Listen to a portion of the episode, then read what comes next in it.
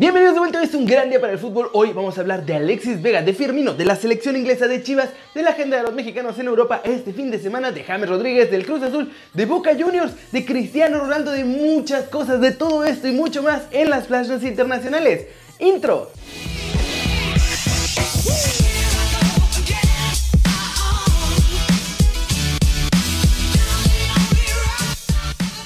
Arranquemos con la agenda de los mexicanos en Europa para este fin de semana porque los jugadores aztecas tienen una última prueba con sus clubes antes de la fecha FIFA de octubre y tienen duelos muy, muy interesantes y muy, muy importantes.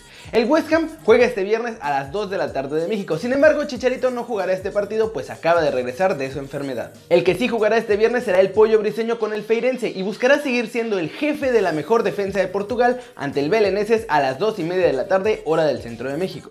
El sábado hay mucha actividad de mexicanos y el primero en tener acción es Raúl Jiménez, que enfrentará al Crystal Palace en la Premier League a las 9 de la mañana, hora del centro de México. Omar Gobea buscará tener minutos con el Royal Antwerp ante el Eupen a las 11 de la mañana de México. Media hora después, Uriel Antuna buscará sumar más minutos con el Groningen ante el Ado Den Haag. Apenas 15 minutos antes de la 1 de la tarde, Irving Lozano saldrá al campo de juego con el PSB buscando ampliar su cuota goleadora en la Eredivisie ante el Venlo. También quizá podamos ver al Guti ser titular por primera vez en la liga. Ese mismo sábado a las 7 y media de la noche, el Galaxy buscará asegurar un lugar en los playoffs de la MLS con un Jonah Dos Santos que ha estado en muy buen nivel. Gio recordemos que está fuera del equipo por una lesión. Y a las 8 de la noche del sábado, Carlos Vela y el LAFC enfrentarán al Colorado Rapids. El cuadro de Cracklitos necesita ganar y que el Galaxy les haga el favor de vencer a Kansas City para poder clasificar a los playoffs de forma directa. Ya el domingo a las 8 y media de la mañana, Marco Fabián espera tener minutos con el Frankfurt cuando visiten al Hoffenheim. Salcedo sigue fuera por su lesión.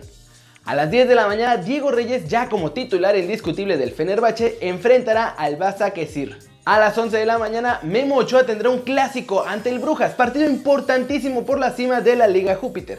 Y hablando de clásicos, a las 11 y media del domingo, Herrera buscará volver a ser fundamental para el Porto ante el Benfica para mantener a los dragones como líderes en Portugal y ampliar la ventaja sobre las águilas. Y sí, es un fin de semana muy importante para muchos mexicanos, pero ustedes, ¿a quién creen que le ver mejor en esta jornada previa a la fecha FIFA? Mariano Varela es el nuevo director deportivo de las Chivas de Guadalajara y entrará en funciones a partir del próximo 8 de octubre. Este hombre ya ha estado antes en Chivas, defendió los colores como jugador y también como directivo en varias ocasiones cuando participó en las administraciones anteriores. Lo ha hecho muy bien en sus cargos y por ello el vicepresidente rojiblanco, Amaury Vergara, apoyado por José Luis Higuera, que es el que toma las decisiones, le dieron el cargo como director deportivo. Chivas destaca que Mariano Varela tiene un alto conocimiento de los valores y la filosofía del club, y entonces Mariano vivirá su tercera etapa como directivo. En 2009 fue coordinador deportivo y tuvo que salir ante la llegada de Johan Cruyff. En 2014 fue invitado por Néstor de la Torre para formar parte de su equipo de trabajo como secretario técnico, pero en febrero del año pasado tuvo que salir por la llegada de Matías Almeida a la dirección técnica del equipo. Y ahora que ya ha sido anunciado el nuevo director deportivo del rebaño, les recuerdo, comienza funciones hasta el 8 de octubre. ¿Pero creen que Varela tendrá la tercera y la vencida con Chivas? Paco Gemes reapareció entre las sombras para hablar del Cruz Azul. Obviamente ahora que andan bien y quiso mandar un mensajito para su ex equipo, aunque la verdad suena un poquito celoso. Esto fue lo que dijo. Está muy bien ser primeros, pero si en la liguilla no eres campeón, eso no va a valer de nada.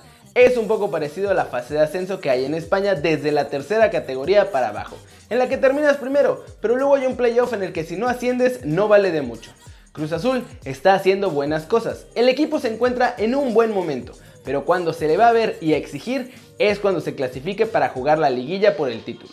Lo que deseo es que después de 20 años seamos campeones, porque sería una gran noticia para todos los que hemos estado allí. Volvería a entrenar en México. Fue un año en el que aprendí muchísimo. Competimos en una liga en la que se exige el máximo con grandes equipos, estadios y aficiones por las que merece la pena trabajar ahí.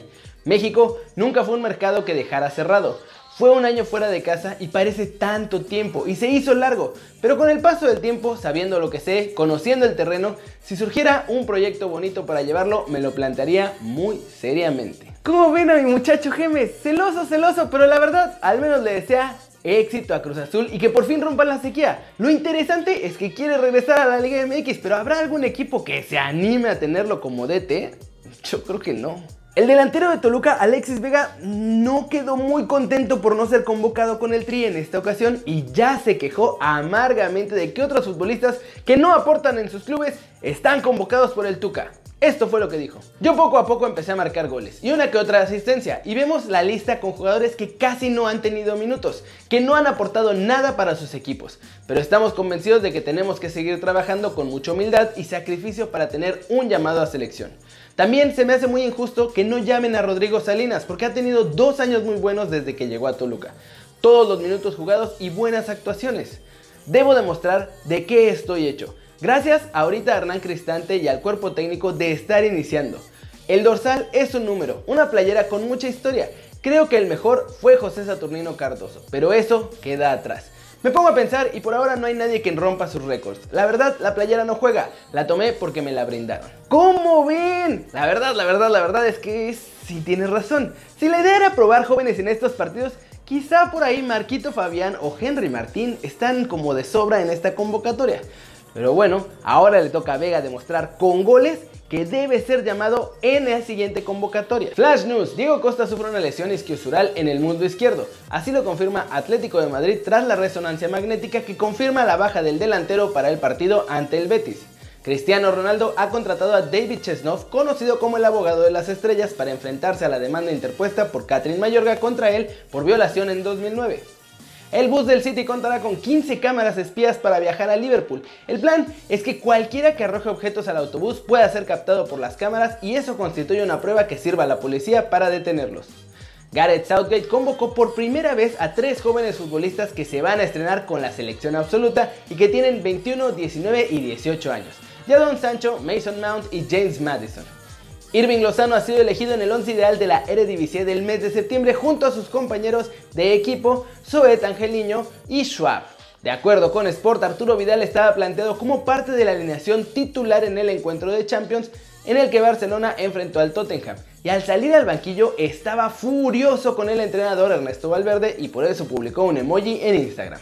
El presidente de Boca, Daniel Angelici, confirmó que Carlos Lampé se sumará al club Ceneice en los próximos días como su nuevo guardameta. Tiembla el barco de Nico Kovac al frente del Bayern Múnich y es que ahora parece que James Rodríguez ya explotó contra el entrenador por la forma en la que está llevando al equipo. El descontento de James, según el diario Bild, es solamente un reflejo de lo que está ocurriendo con casi todos los jugadores de la plantilla del Bayern Múnich en medio de una pequeña crisis de tres partidos que llevan sin ganar. Los jugadores extrañan tener un claro concepto para el juego ofensivo, algo que estaban muy acostumbrados con Jupp Heynckes y sobre todo con Pep Guardiola que le encanta atacar. Los análisis de Kovacic los análisis de Kovac, de acuerdo con el diario Bild, se centran casi siempre en ser defensivos. Es por esto que de acuerdo al diario alemán, James explotó en el vestuario y le dijo a Kovac que esto no es Frankfurt, obviamente refiriéndose a que no puede jugar con el Bayern como si fuera un equipo chico. Además, la rotación extrema a esta altura de la temporada tan temprano tiene sacados de onda a todos los jugadores, pues a veces tienen grandes partidos y al siguiente compromiso están en la banca. Así que parecen días bien complicados para los bávaros, aunque la verdad entiendo cómo se sienten los jugadores. Si estás en un club grande, debes salir a ganar y no a buscar no perder. De hecho, la verdad, esa misma sensación me da el Barcelona de Valverde, aunque bueno, ahí tienen a Messi que casi siempre les resuelve todo.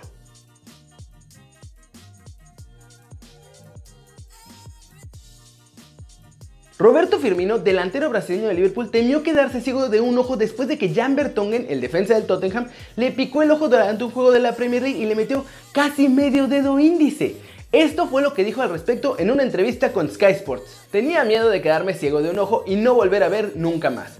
Nada me ocurrió y fue mejorando gradualmente. Me he estado tomando mi medicación y cuidándome porque los ojos son muy importantes cuando eres futbolista profesional. Estaba asustado, pero el dolor gradualmente se fue pasando después de que el doctor me diera un analgésico. Cuando el incidente pasó y todo estaba borroso, no podía ver con el ojo izquierdo. Afortunadamente no tuvo consecuencias más graves y Firmino ha vuelto a la titularidad con el Liverpool, pero siempre es bien preocupante ver este tipo de situaciones. Ojalá que no tengamos que ver algo parecido de nuevo. Y eso es todo por hoy. Muchas gracias por ver este video. Dale like si te gustó. Métele un zambombazo durísimo esa manita para arriba si así lo deseas. Suscríbete al canal si no lo has hecho. ¿Qué estás esperando? Ya Alexis Vega salió a quejarse amargamente y explotó contra el Tuca y todo esto. Y tú sigues sin suscribirte a este que va a ser tu nuevo canal favorito en YouTube. Dale click a esa campanita para que le hagas marca personal a los videos que salen cada día. Yo soy Kerry Ruiz y como siempre muchachos,